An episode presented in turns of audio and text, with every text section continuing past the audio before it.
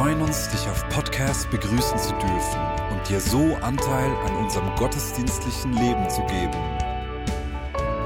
Wir danken dir für jede Form des Mittragens. Mit einer Online-Spende auf der Website kannst du die Vision der Vineyard Bern finanziell unterstützen. Wir wünschen dir viel Inspiration beim Hören der Botschaft und Gottes Segen.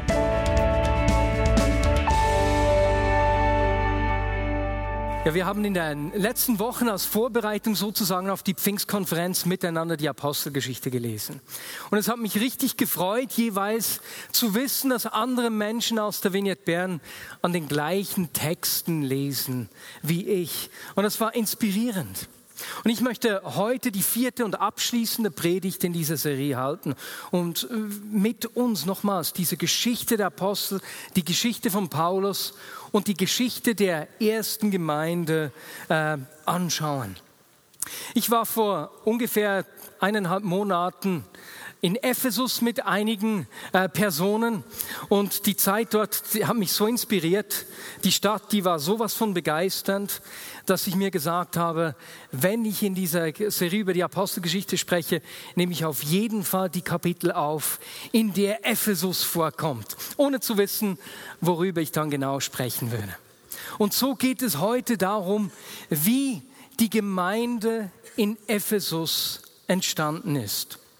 Ephesus, wie wir vorne gesehen haben, liegt an der Westküste der Türkei.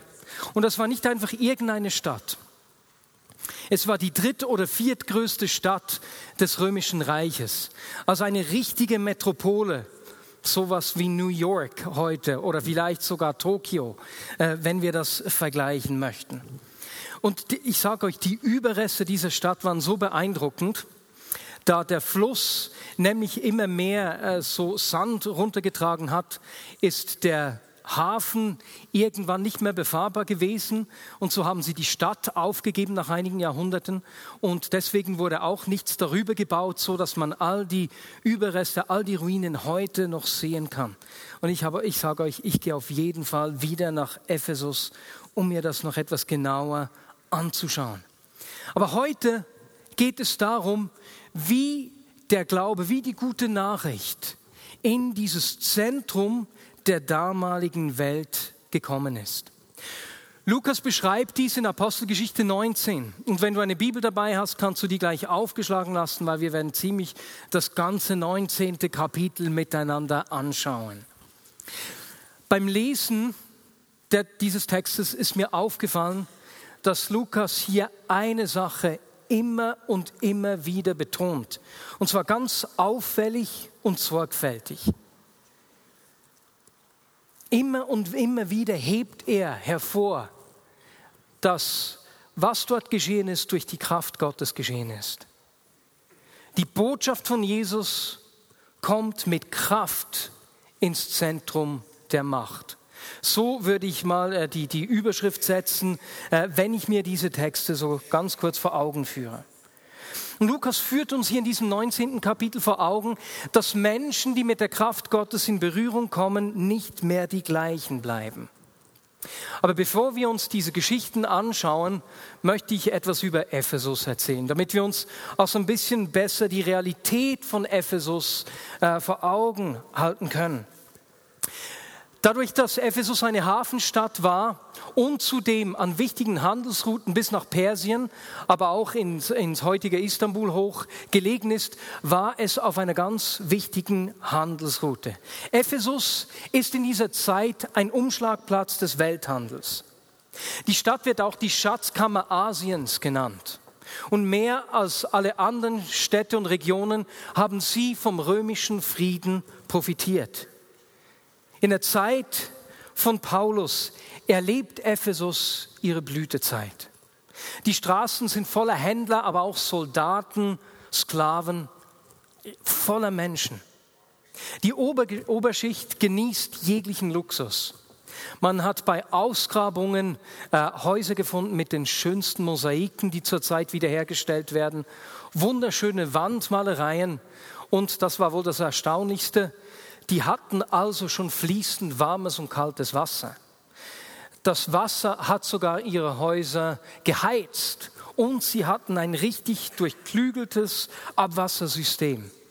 Der Reiseleiter hat uns gesagt, sie hätten das klüger gemacht als die Bauleute heute. Da hat man zuerst, bevor die Stadt gebaut wurde, das Abwassersystem ausgelegt und dann die Häuser darauf gebaut. Also äußerst luxuriös für die Oberschicht. Aber Ephesus ist nicht nur ein wirtschaftlicher äh, Knotenpunkt, es ist auch ein, äh, ein spiritueller Anziehungspunkt. Die Bann- und Zaubersprüche aus Ephesus sind weit herum bekannt. Menschen aus aller Welt reisen nach Ephesus, um solche magischen Urkunden zu kaufen. Aber ganz bestimmt gehört der größte Ruhm äh, dem Tempel der Artemis. Er ist eines der sieben Weltwunder der Antike und steht eben dort in dieser Stadt. Dieser Tempel bot Raum für 24.000 Menschen. Man muss sich das mal vorstellen. Er hat über, es hat über 100 Jahre gedauert, bis er gebaut war. Und man weiß aus zuverlässigen Quellen aus dem Altertum, dass sich an den Festen bis zu 700.000 Menschen versammelt haben. Ephesus ist ebenso ein spirituelles Zentrum. Und seit Kaiser Augustus den Sitz des, des Statthalters nach Ephesus verlegt hat, ist es genauso auch ein politisches Schwergewicht. Ephesus, kann man sagen, ist ein Zentrum der Macht. Insgesamt haben etwa 250.000 Menschen dort gelebt. Das ist die dritt- bis viertgrößte Stadt des Römischen Reiches. Und ich glaube, es war erst im 16. Jahrhundert, dass die Städte in Europa größer wurden. Also ein, nicht einfach ein Dörfchen, sondern ein Zentrum der Macht. Und Anfang April habe ich, wie, gesehen, wie gesagt, äh, diese Stadt besucht, mir die, die Ruinen angeschaut und ich habe euch hier ein kleines Video mitgebracht. Wir sind hier in Ephesus, wo Paulus drei Jahre insgesamt verbracht haben soll und den Philemonbrief, den Philipperbrief geschrieben hat, als er im Gefängnis war. Sehr wahrscheinlich auch den Römerbrief oder Teile davon und weitere Schriften, die er verfasst hat. Man muss sich einmal vorstellen, dass hier in dieser Stadt äh, damals sicher zwischen 200 und 250.000 Menschen gewohnt haben. Unser äh, Reiseführer hier hat uns sogar gesagt, dass wir uns eher eine Million vorstellen sollen. Also eine riesige Stadt, äh, ganz bestimmt die viertgrößte Stadt von Rom, des Römischen Reiches damals. Und dann lesen wir vom Wirken von Paulus hier, wie er beispielsweise sagt, dass alle Menschen in diesem äh, Bereich hier, also weit über die Stadt hinaus, vom Evangelium gehört hätten. Paulus erlebt in Ephesus den Höhepunkt seines öffentlichen Wirkens. Du musst dir das mal vorstellen. Innerhalb von zwei Jahren, sagt Lukas, hätten alle Menschen in der Region Asien von der guten Botschaft gehört. Ist das nicht unglaublich? Paulus ist jeweils nur wenige Tage in den Städten geblieben. Mit Ausnahme von Korinth, da war er eineinhalb Jahre und daneben hier in Ephesus, da hat er ganze drei Jahre verbracht. Lukas betont ganz bewusst und sorgfältig, dass all das, was da geschehen ist, der Kraft Gottes zu verdanken ist. Und so wollen wir uns jetzt anschauen, wie er das aufbaut. Leute, ich sage euch, es gibt keinen schöneren Ort zu stehen als hier auf der Bühne. Da kommt so ein kühles Lüftchen von draußen rein. Oi, ja, ja, ja, Entschuldigung, das war gerade so schön. Wenn jemand Abkühlung braucht, kann er sich einfach hier auf die Seite stellen kommen. Ja, wie, wie beginnt Lukas diesen Bericht der Gemeinde in Ephesus? Das ist ganz interessant. Wie am Anfang der Apostelgeschichte beginnt die Geschichte auch hier mit der Ausgießung des Heiligen Geistes. Paulus ist auf dem Rückweg von Korinth nach Jerusalem und legt da einen kurzen Zwischenhalt in Ephesus ein. Sehr wahrscheinlich einen Tag, bevor er weiterreist. Und seine Reisebegleiter, äh, Priscilla und Aquila, die bleiben in Ephesus. Und als sie dort bleiben, begegnet ihnen ein junger Mann in der Synagoge. Ein Mann, der ausgesprochen spricht. Ein glänzender Redner, der mit glühender Begeisterung von Jesus erzählt. Es ist Apollos. Als sie ihn hören, kommen sie ins Gespräch und merken recht schnell, dass er bisher nur von der Taufe des Johannes gehört hat. Aus diesem Grund erklären sie ihm die gute Botschaft noch etwas besser. Und jetzt musst du dir das vorstellen. Lukas beschreibt das hier. Da ist der gebildete Apollos, der in Alexandria studiert hat. Da sind die Zeltmacher und sie erklären ihm, den Gebildeten, das Evangelium. Und damit macht Lukas schon hier klar, dass der Schlüssel nicht in unserem Wissen und unserem äh, Können liegt, sondern eben in der Kraft Gottes. Als Paulus wieder nach Ephesus zurückkehrt, äh, geschieht eigentlich nochmals ziemlich genau das Gleiche. Paulus trifft auf zwölf Jünger. Das ist in dieser Zeit eine ganz normale Bezeichnung für Christen. Und er fragt sie, Habt ihr den Heiligen Geist empfangen, als ihr gläubig wurdet? Nein, antworteten sie. Wir wissen gar nicht, was du damit meinst. Wir haben noch nicht einmal gehört, dass es einen Heiligen Geist gibt. Ja, worauf seid ihr denn getauft worden? Fragte äh, Paulus. Und sie erwiderten, auf die Taufe des Johannes. Das ist doch ein eigenartiger Einstieg in diese Geschichte. Diese zwölf Männer wissen nicht mal, dass es den Heiligen Geist gibt. Wir würden uns heute fragen, ob sie überhaupt schon Christen waren. Das ist für Paulus hier überhaupt kein Thema. Wir müssen verstehen, dass sich der christliche Glaube hier erst am entwickeln ist. Erst 30 Jahre später schreibt Johannes beispielsweise das Johannesevangelium, wo wir viel über den Heiligen Geist auch erfahren. Und Johannes schreibt es übrigens auch von Ephesus aus. Und so ist es hier Paulus, der den, Glaub, den, den zwölf Männern den Glauben näher erklärt. So lesen wir weit im Vers 5. Sobald sie das hörten, ließen sie sich auf den Namen von Jesus, dem Herrn, taufen. Als Paulus ihnen danach die Hände auflegte, kam der Heilige Geist über sie und sie redeten in Sprachen und Weissagten. Als die zwölf Männer von der Kraft Gottes erfasst werden, bleiben sie nicht mehr die gleichen. Wie die Jünger am Pfingsten beginnen auch sie äh, zu prophezeien und in anderen Sprachen zu sprechen. Jetzt, prophezeien bedeutet ja, dass wir Dinge aus der Perspektive Gottes sagen. Dinge, die Gott tun will oder Dinge, die Gott über Menschen denkt, aber diese Menschen noch nicht wissen. Und genau das machen hier äh, diese zwölf Jünger. Gleichzeitig lesen wir auch, dass sie in Sprachen gesprochen haben oder in Zungen. Wir wissen nicht genau, ob sie in einer Sprache gesprochen haben von den Menschen, die sich da in Ephesus versammelt haben. Denn Ephesus als Zentrum, äh, da lebten natürlich Menschen aus aller Welt. Es kann genauso gewesen sein, dass sie in einer ihnen unbekannten Sprache gesprochen haben, neben die Zungensprache, mit der sie einfach von Herz zu Herz mit Gott kommuniziert haben. Was auch immer es war, das scheint Lukas nicht ganz so wichtig zu sein. Gleichzeitig ist es auch nicht so, dass Lukas hier eine theologische Abhandlung macht. Es ist ein Bericht. Er sagt nicht, jeder, der mit dem Heiligen Geist getauft wird, muss in Zungen sprechen. Das war nicht sein Fokus. Sein Fokus ist, dass die Geschichte der Gemeinde in Ephesus mit der Ausgießung des Geistes und damit mit der Kraft Gottes begonnen hat. Jetzt ich liebe das zu erleben, äh, wie der Heilige Geist uns erfüllt und in uns wirkt. Ich liebe es, in Sprachen zu beten. Ich habe es selbst erst einmal erlebt, dass ich in einer mir fremden Sprache gesprochen habe. Viele von euch kennen die Geschichte. Äh, ich war in den USA, ich habe für eine Frau gebetet, dachte, sie sei Amerikanerin und als ich betete, kamen nur irgendwelche Laute raus. Das war mir etwas unangenehm. Aber nach dem Gebet sagte die Frau zu mir, ich bin Schwedin und jetzt hast du in Schwedisch für mich gebetet, Herr, zünd ihr Feuer wieder an. Und das wäre genau das Gebet gewesen, das ich gesprochen hätte, wenn ich gewusst hätte, was ich sage. Das ist erst einmal geschehen. Aber in, in, in Sprachen, äh, in dieser Gebetssprache, die nur er versteht, ich selbst nicht mal, bete ich unglaublich oft. Äh, für all die, die nicht wissen, wie das klingt, äh, einfach mal eine kurze Illustration. Wenn ich so bete, klingt das ungefähr so. Und so weiter und so fort.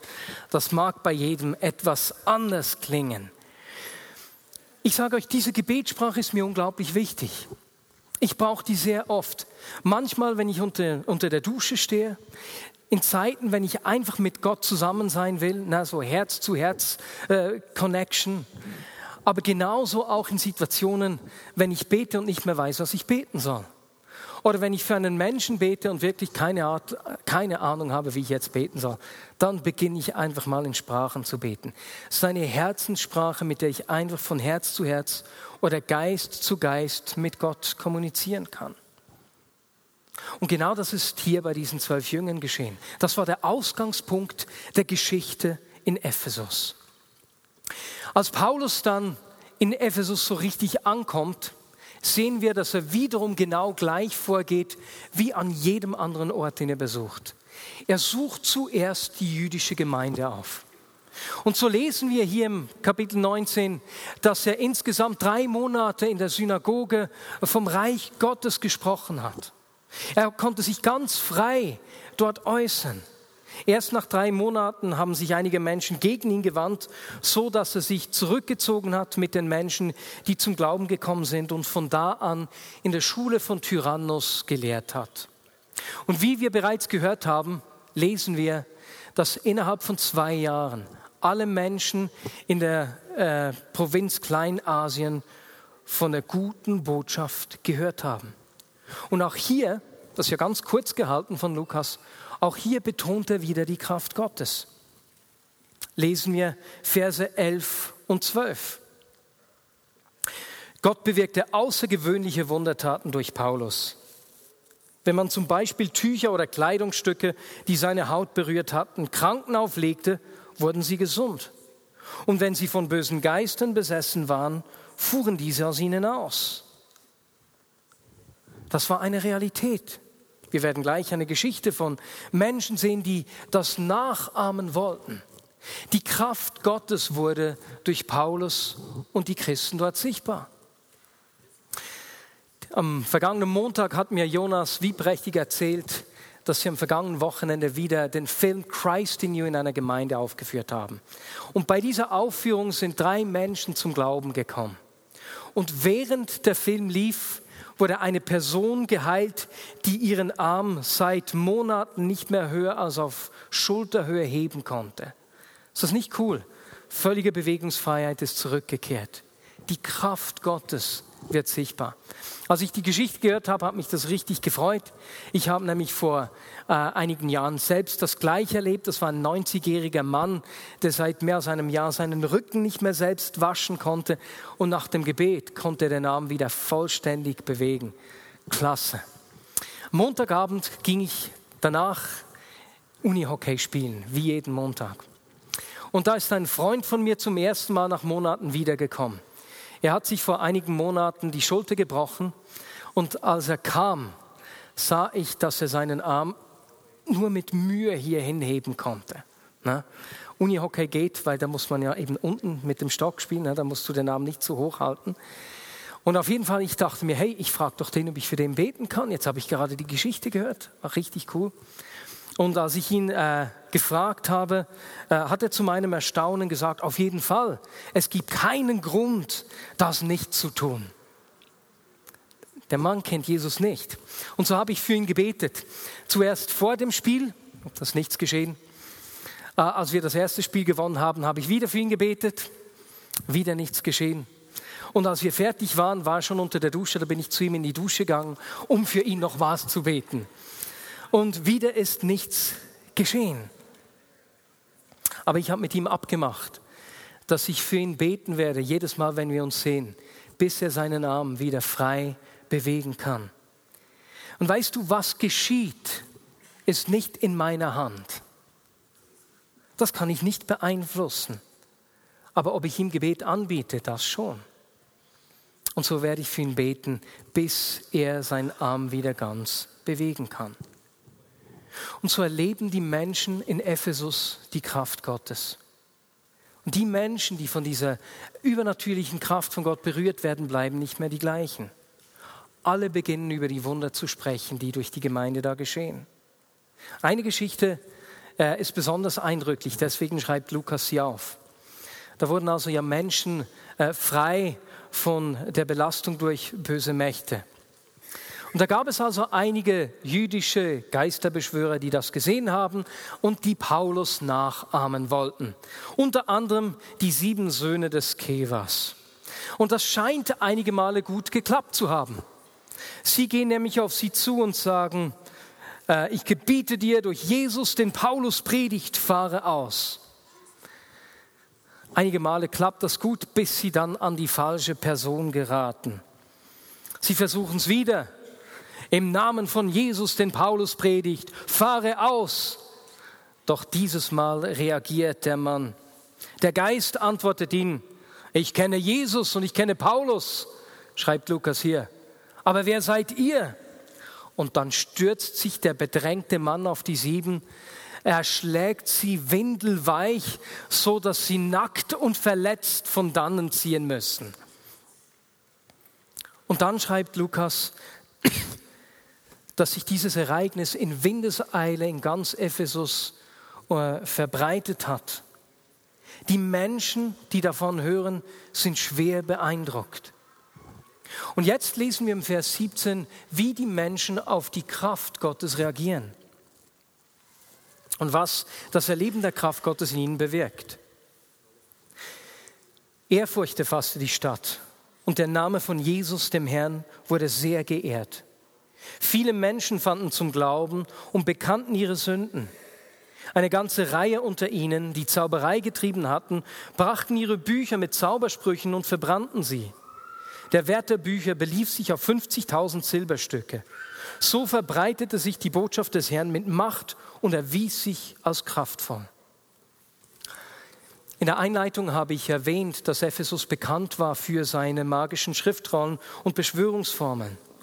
Der griechische Dichter Meander erwähnt äh, darin beispielsweise äh, die Zaubersprüche als Schutzmittel für frisch Verheiratete. Und diese Zaubersprüche sollten der Ehe Glück und Segen verheißen. Andere Autoren aus dieser Zeit sprechen von Abwehrzaubern, die eine heilend magische Wirkung versprechen. Und auch hier bleiben die Menschen, die die Kraft Gottes erleben, nicht die gleichen. Sie bringen die Zauberformen und Schriftrollen, bei denen sie Schutz, Sicherheit und Glück gesucht haben, und verbrennen sie. Das Erleben der Kraft Gottes führt dazu, dass sie ihren Schutz, ihre Sicherheit nun bei Gott suchen.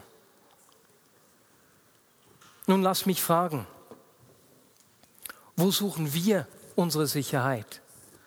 Wo, worauf vertrauen wir? Wir haben heute glücklicherweise keine äh, äh, weit verzweigte Götterwelt mehr hier bei uns.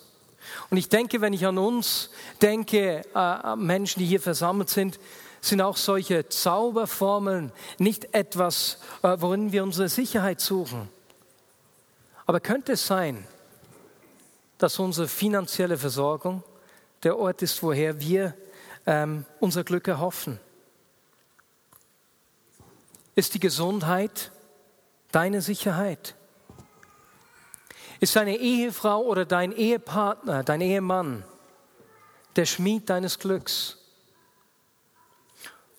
Oder baust du auf deinen Erfolg? Woher wir unser Glück, unsere Versorgung und unsere Sicherheit erwarten, das ist unser Gott. Und hier aus die Menschen in Ephesus die Kraft Gottes erleben, beginnen sie mit all den falschen Sicherheiten aufzuräumen. Ich habe versucht, den Wert dieser Bücher ganz einfach hochzurechnen, ein Jahreslohn, ne? 50.000 äh, Silberlinge, das heißt, ein Silberling wäre ein Tageslohn. Das wären also äh, ein Wert von mehreren Millionen Franken, die sie hier verbrannt haben. Und für Lukas ist hier klar, dort, wo die Kraft Gottes sichtbar wird, beginnen Menschen auf Gott zu vertrauen. Und wenn wir die Geschichte weiterlesen, sehen wir, dass das natürlich nicht ungesehen bleibt. Diese Bücherverbrennung kommt nicht allen gelegen. Der Silberschmied Demetrius fürchtet sich, dass sein Geschäft unter den Christen leiden könnte. Deswegen verbündet er sich mit seinen Konkurrenten, anderen Anbietern, die auch der Statuen der Artemis herstellen und stachelt einen Aufstand an. Interesse der Menschen war so groß, dass viele Menschen sich dem Glauben angeschlossen haben. Das hat natürlich dazu geführt, dass äh, die Artemis dieser Götterfiguren nicht mehr verkauft werden konnten und deswegen hat Demetrius äh, einen Aufstand angezettelt. Und man sagt, dass bis zu 40.000 Menschen sich hier in diesem Amphitheater versammelt haben, das eigentlich Platz für 25.000 bietet, also Sitzplätze für 25.000. Und das war so voll und die haben alle zusammen laut gebrüllt,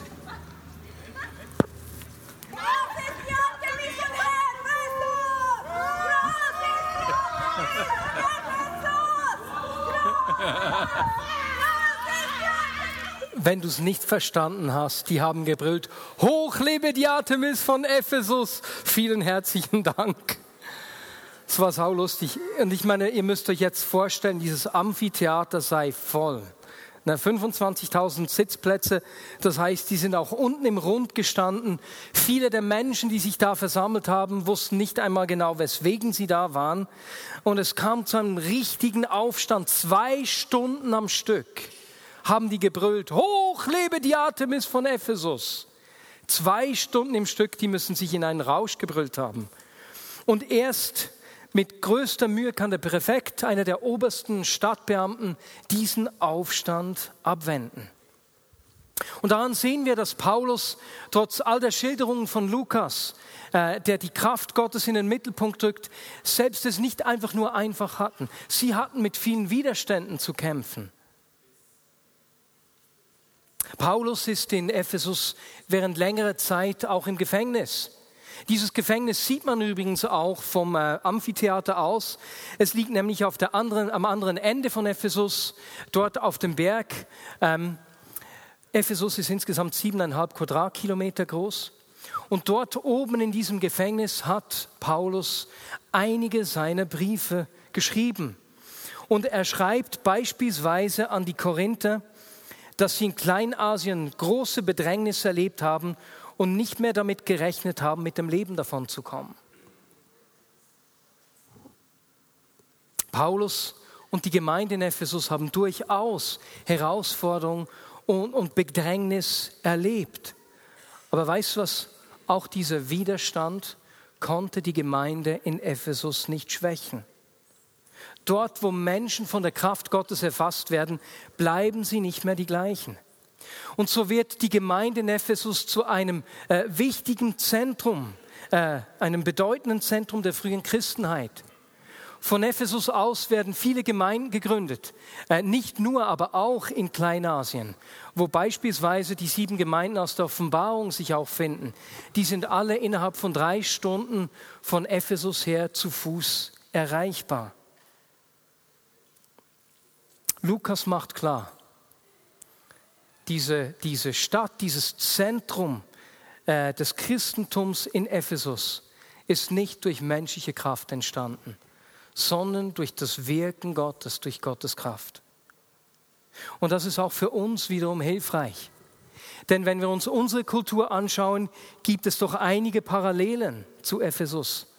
Auch wir leben in einer äh, in einer Zeit, in der die wirtschaftliche Macht in der Schweiz zumindest äh, ausgesprochen wichtig ist.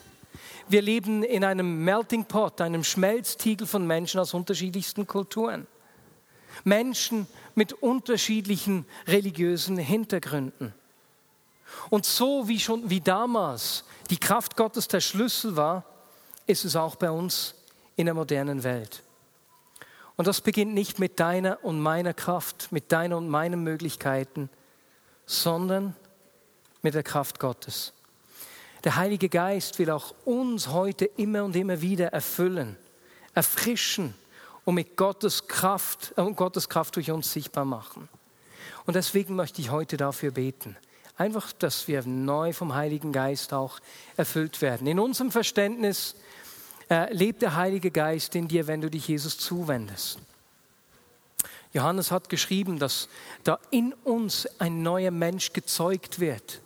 Ähm, und spannenderweise, wenn wir uns in der Apostelgeschichte durchlesen, sehen wir, dass diese Ausgießung des Heiligen Geistes nie eine einmalige Sache war, sondern dass die Jünger das immer und immer wieder erlebt haben. Und deswegen wollen wir heute füreinander beten. Und wir machen das so. Ich möchte zuerst alle bitten, die krank sind, einfach am Platz aufzustehen. Und dann werden wir zuerst für dich am Platz beten, bevor wir dann, bevor ich einige Menschen nach vorne rufe. Und das kann sein, ja, du darfst gut schon aufstehen, egal was du, an welche Krankheit du leidest. Das können Verdauungsprobleme sein, das können Allergien sein, das können irgendwelche Nahrungsmittelunverträglichkeiten sein, Arthrose, Arthritis. Jemand ist vor dem Gottesdienst auf mich zugekommen, äh, dass Gott Migräne und Kopfwehattacken heilen möchte aber genauso auch unheilbare Krankheiten, was auch immer. Du hast Depressionen, dunkle Gedanken. Wenn du krank bist, wir wollen heute für dich beten. Und jetzt bitte ich dich, wenn du nicht aufgestanden bist, dich doch jemandem zuzuwenden und für die Person zu beten. Lass uns das nicht allzu lange machen, sprich ein kurzes Gebet. 20, 30 Sekunden und dann frage doch bei der Person nach, äh, ob, ob es etwas ist, das sie, wo sie bereits eine Veränderung spüren kann. Und dann soll sie das doch ausprobieren. Und wir machen das nicht zu lange, weil wir danach noch für einige weitere Dinge beten möchten. Super, bete sehr kurz. Und dann frag bei der Person. Und dann frag nach, ob sich etwas verändert hat. Manchmal hat man ja Dinge, die man gut ausprobieren kann, eben so einen Arm, der nicht mehr beweglich ist. Da würde man es sehr schnell sehen. Super, hast du nachgefragt, ob sich etwas getan hat? Äh, hat jemand eine Veränderung äh, gemerkt durch das Gebet oder nach dem Gebet? Hände hoch. Gut, dann beten wir nochmals, aber bete 20 Sekunden. Wir machen es kurz. Ne? Ihr müsst diesmal zack, zack machen, was ich sage, für einmal. Bete nochmals ganz kurz ein zweites Mal. Wir haben uns gesagt, dass wir das in diesem Jahr vermehrt wieder miteinander üben wollen. Denn wo können wir das besser lernen, füreinander zu beten, als wenn wir miteinander zusammen sind? Super, die 20 Sekunden sind vorbei. Frag doch, ob sich was getan hat. Die Person soll ausprobieren, wenn es Kopfschmerzen waren, wie auch immer man das ausprobiert.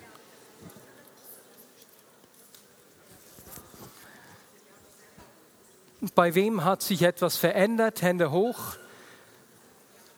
Hat Heilung erlebt in irgendeiner Form?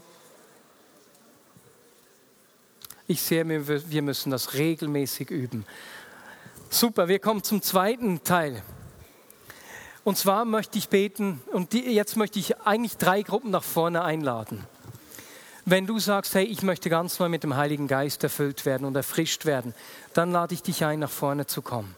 Zweitens, wenn du gemerkt hast, hey, ja, ich habe in meinem Leben Sicherheiten, äh, die ich, die ich einfach wegwerfen möchte, die ich verbrennen möchte, in Anführungs- und Schlusszeichen, und ich möchte, dass Jesus meine Sicherheit ist, dann lade ich dich ein, nach vorne zu kommen. Und drittens, wenn du dich heute zum ersten Mal Jesus zuwenden möchtest und dich entscheidest, Jesus, ich will mein Leben dir geben. Ich will unter deiner Herrschaft leben. Du sollst der König meines Lebens sein. Wenn eine dieser drei Dinge auf dich zutreffen, dann komm doch bitte nach vorne. Und damit das einfach ist, bitte ich alle kurz aufzustehen noch einmal. Vielen herzlichen Dank. Super. Ihr dürft jetzt nach vorne kommen. Und darf ich das Ministry-Team bitten, auch gleich nach vorne zu kommen? Und ich habe die Band gebeten, dass wir äh, leise einige Songs dazu singen, damit, wenn du am Platz bist, du mit anbeten kannst. Du kannst selbstverständlich die Menschen vorne äh, vom Platz her auch segnen. Ähm, gleichzeitig bitte ich doch einige Beter nach vorne zu kommen. Und ich bitte Männer für Männer, Frauen für Frauen, einfach ganz einfach, weil das ein Stück mehr Sicherheit bietet. Ne? Okidok, Heiliger Geist, mehr von dir.